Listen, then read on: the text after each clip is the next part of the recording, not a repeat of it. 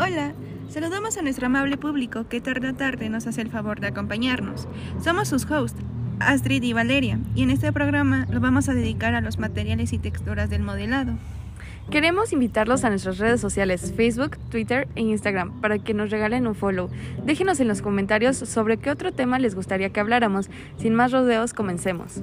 ¿Se han preguntado cómo se crea la textura en las animaciones?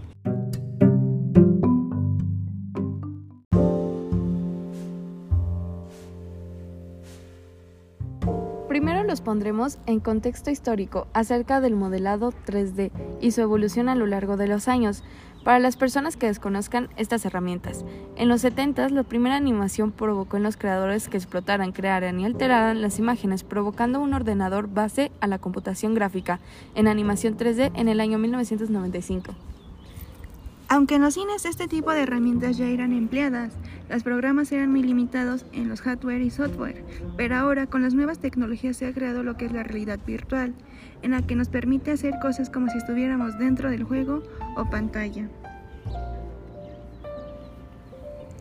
Ya que tenemos un poco de contexto sobre la historia de los materiales y texturas del modelado 3D, la cual los materiales son básicamente una característica del objeto que por dentro del modelado 3D es aquella cubierta de capa en la que se le aplica a un objeto del modelado para así hacerlo más realista y darle una mejor perspectiva de lo que estamos elaborando. Exactamente, compañera, pero también tenemos lo que son las texturas en el modelado 3D, que es algo obvio, que ya conocemos. Eso se le da una identidad al material, produciendo una sensación táctil o en este caso más visual. Pero tengo una duda, ¿cómo podemos emplear los materiales y texturas en una publicación y animación? Eso es muy simple. Tanto materiales como para texturas, no solo debemos tener un buen gusto, sino también el escoger buenos materiales y texturas. Pero del lado de los materiales podemos crear nuestras propias texturas, como es la madera, el mármol o la piedra. Y para materiales, incluso crear nuestras propias imágenes para conseguir una textura como la de un televisor o un cuadro.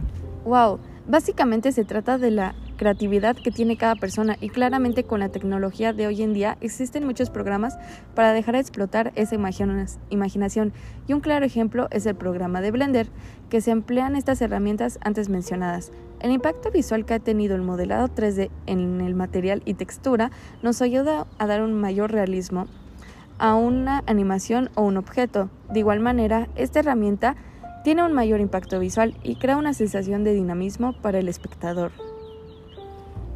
Bueno, vivimos en una nueva, en una nueva etapa tecnológica, en donde la abstracción narrativa y el desarrollo es más el de un videojuego que el de una pieza cinematográfica.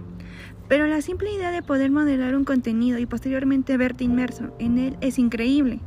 Hoy en día tenemos el VR en una realidad de alcance para cualquier usuario y poder nutrirnos de estos mundos virtuales. De igual manera, esta tecnología se está usando con el fin de comercializarla para investigaciones, para el campo de salud, videojuegos, para arquitectos, entre otras cosas. Gracias por acompañarnos en este episodio más de este podcast. Esperemos volverlos pronto. Bye.